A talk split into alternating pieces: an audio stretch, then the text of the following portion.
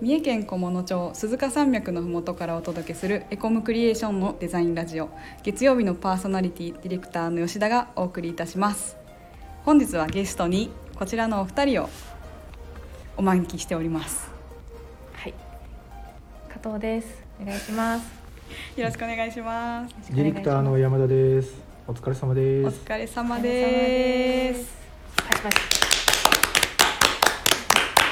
えっとですね、今日は、えー気づいたらその、はい君たちがどう生きるか」っていほううスタジオジブリの最新作はいはいはのい公開が、はい。まあ、ちょっとまだわからないんですけど、ネット上では今年の7月ほう。に公開されるっていうことへでーちょっと皆さんとじゃあこれまでのジブリ作品の中ではい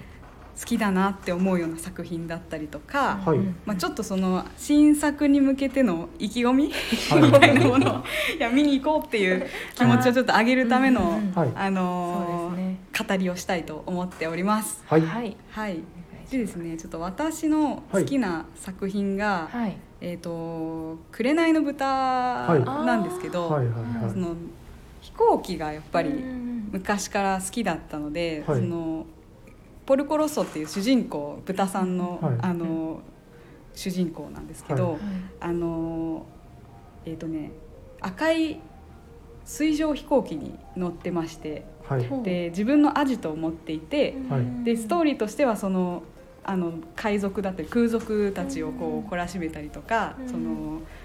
なんですかね舞台のイタリアーはいの周辺をこう治安する、まあ、まあ守っていくというような話あうんーでまあいろいろちょっと、まあ、見てからあの感想がいろいろ出てくるんですけど、うんはいあの何が好きかってその音楽と、うんあ。のわかり飛ます。行機の描写がうんなるほど。マッチしてたりして、はいはい。おしゃれですよね。おしゃれなんですよね。うんでなんか子供たちが見るようなうんアニメが続いていった中で、うんああのー突然、ーまあ、大人の人たちが疲れた日常生活の中で、うんあの冒険心とか、うんそういう、はいはなんですい。かね、遊び心を思い出してほしいっていう監督の思いであ作成したっていうはいことでした、へーなんかキャッチフレーズが面白かったんですけど、ん戦争は嫌いだけど戦争ごっこは大好きな大人たちみたいな感じでしたねう。んうなんんか、あれ。イケメンなんですよね、確か。イケメンなんなんでですすよ。よね、確かそう豚になる前は豚になね。る前はすごい。うクんソイケメンなんですよね。で、なんか彼女みたいな人もいてそうなんでね。す。そうなんですよ。ありましたよね、そういうシーン。ねええだからなん確かか、うん、豚にされたっていうのはなんか理由があったんだと思うんですよ。うん何か呪いがかけられて豚の姿になっうて、んで最終的にはあの劇中にはこう描写はされてなかったんですけど、えはい。なんか元に戻った。えーそうなんですね。あの女の子にキスをされてはい顔が元に戻って終終わりっていう風になってたと思うんですよね。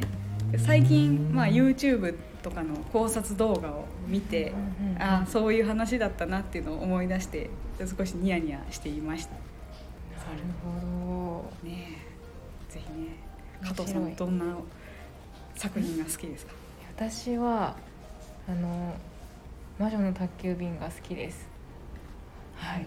見ますよねあのねうんうん2年に一度は見てますねそうあんまりなんかすごくジブリに詳しくないんですけど、あのうん大体見てるんですけど、なんか魔女の宅急便をたくさん見たんですよね。子供の頃に、多分ちょうど子供の時うんにウキウキする、ね年代の時に見てたからなのかもしれないですけど。う、んうんうんなんかねうんうん。なんで笑うんですか山田さん いや薄いな笑っていや笑って ないですいや笑ってないです僕も魔女の宅急便好きだったんで、あですよね、え世代がえねそうなんですよ一緒ですもんねなんかいろいろね面白い話があってあのはいなんで猫が喋らなくなったんだとかそう、ねうんあれなんでなんかいろいろありますよねありますよねありますよね魔法の力が弱くなって、うんはいはい、なんかね宮崎駿監督の映画って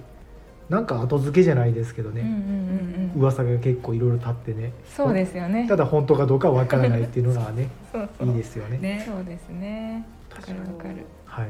後から調べてあそういう話だったんだっていうのがう、うんうんんい多いいですねですよねうん魔女の宅急便本当にパンの描き方っていうかそ美の味しそうだねや焼いてるシーンとかがはいはいはいそうそうすそうごい食欲をそそるような感じで、うん何回見てもやっぱり、うんわあいいなっていう感じるようなすご作い品わかるうんあとなんかあのキキがあの新しい町にはい着いた時の、はいはいあのはい町も可愛くて、可かわいいか可わ愛いいですよいかねわいいうんおしゃれうんうんこっちまでウキウキしてう、んね、確かそういうのも、ねうんいいですよね。その街を探してうんうん、でその街で一人で魔女をやっていくっていう修行なんですよね。にそうですねそうそうそのなんか私そのあのー主人公がうんうん空飛んでその街に街を探しをしているはい夜はいのシーンで、先輩あーありのますね魔女さんうがあるあ「るあどこに行くの?」あーみたいな感じで通り過ぎてちょっとだけ話してこうじゃあまあ頑張ってねみたはいいはいなはい感じうでんうん飛び去るシーンがあるんですけどあそこがなんか好きでえー、そうなんや。 なんそかこなんや。うん済ました猫もいました澄よまねした猫もい乗たっいたてたしうんすごい優しい先輩なんですけどうんあの自分が社会人になった時にうんそのシーンをなんか思い出してはいはいああのシーンってこういう気持ちだったんだってはいいはういのはをい感じましたね。お音楽止めてくださるみたいなことを言い言いますよねそうでしたっけ確か 結構厳しめなんですそようそう最そうそ初う。ううんん、面白い。へーおしゃれやもんなね、そうですね。そんな感じ。カズマさんはジブリを見るんですかいや僕ほとんど見ましたよ見ましたおー見ました。僕はもう僕の世代じゃないですけど僕はもう「ラピュタ」ですねああ、うん人気ですよね。もう「やラっピぱりュタ」が多いラピもでうすュタダントツそのですよね何がいいですかラピュタの。いややっぱあの「ラピュタ」のロボットとか、うんなんていうんやろその宙に浮いたなんか街とか、うんめっちゃおしゃれじゃないですか、うなんかあのあのギリシャ神話じゃないですけど、うんはいはいはいなんか元になった舞台そうそうのそう場所が何個かうんネット検索で出てくるんですけどうでもどうなんだろうちょっとやっぱり違うんうオリジナルの街なんでしょうね、うんそういうなんかうん実おしゃれじゃないですかおしゃれなん ですよあのなんか最後崩れ落ちてねあーあのね木だけになって木だけになっ浮ていてた時とかも宇宙になんか行くっていうめっちゃおしゃれやなと思ってそう子供ながらにうねんいや夢ありますよねこういう,、うん、こういうなんかこうデザインじゃないですけどね、うんこういうのいいなんか憧れるなってなるほど。思いましたやっぱねパズーがいいねはず、 パズーがかっこいいねわかるわかうるん、シーターパズーってとこがね 決まりましたね。 もうなんかもうセリフほとんど言えるですもんねえー、すごい今ですになってもね。ええ、よっぽど何回あもの見たんです。洞窟の中にいるおじいちポゃんム一人ポムじいさんですかそうそうかわいいですすまんが閉まってくるみたいな言うじゃないですか飛行石目ね目目がそうあまりにも強いんでね飛行石が、はいはいはい。い、いっすよその洞窟のねあのーうんシーンって実際なんかあるらしいんですよねそのあそうなのえーあの洞洞窟窟がの中にうんこう青白い光がトントントントンってへいうえうんうんのが、あのーもそれが本当に元になってるかわかんないですけど、ん実際なんか虫どっかの国の洞窟にホタルの一種かなんかがへえ。そのメスを寄せるために光を出してうん星みたいになってるっていう画像があって。うんなんかほん本当にその実実在するシーンを元に書いてるかわかんないですけどもう監督は先取りするのが上手だなってこう二目線なんだと思うんですけ ど素晴らしいなと思います世界のいろんな景色を、そういうねことですね映画で見せてくれるっていうそうですよね。はないかなか、だからちょっとこの回はあのー我々今日は3人で撮ってるんで、うんはいその3作品っていうはい形で、はいはい行ったんですけどちょっとねエコクリのメンバー他にもジブリ大好きだよって人がたくさんいらっしゃるのではいうんこの話はも